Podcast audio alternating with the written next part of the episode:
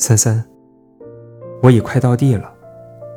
假若这时节是我们两个人一同上岸去，一同进阶，且一同去找人，那多有趣味。我一到地，见到了有点亲戚关系的人，他们第一句话必问及你。我真想，凡是有人问到你，就答复他们，在口袋里。我因为天气太好了一点。故站在船后舱看了许久水，我心中忽然好像彻悟了一些，同时又好像从这条河中得到了许多智慧。三三，的的确确得到了许多智慧，不是知识。我轻轻地叹息了好些次，山头夕阳极感动我。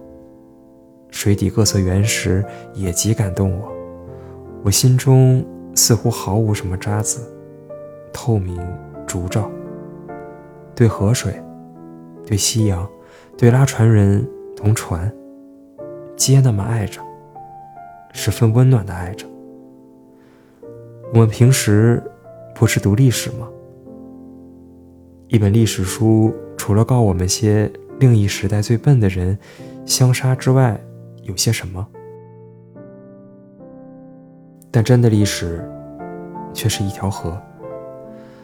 从那日夜长流、千古不变的水里，石头和沙子、腐了的草木、破烂的船板，使我触着平时我们所疏忽了若干年代、若干人类的哀乐。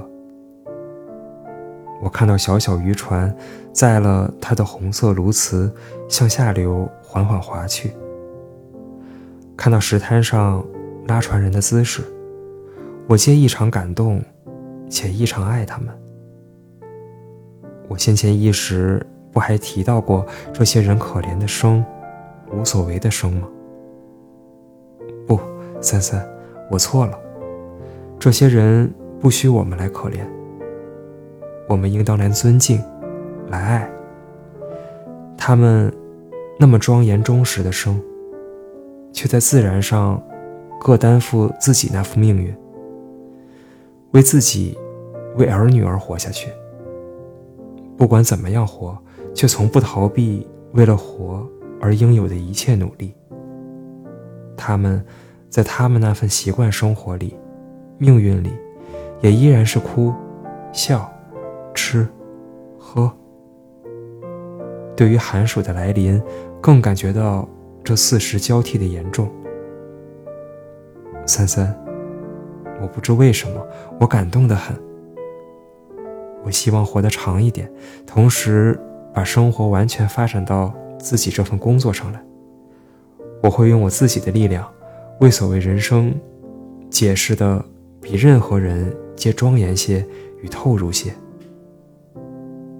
三三，我看久了水，从水里的石头得到一点平时好像不能得到的东西。对于人生，对于爱憎，仿佛全然与人不同了。我觉得惆怅的很，我总像看得太深太远，对于我自己，便成为受难者了。这时节，我软弱的很，因为。我爱了世界，爱了人类。三三，倘若我们这时正是两人同在一处，你瞧我眼睛湿到什么样子？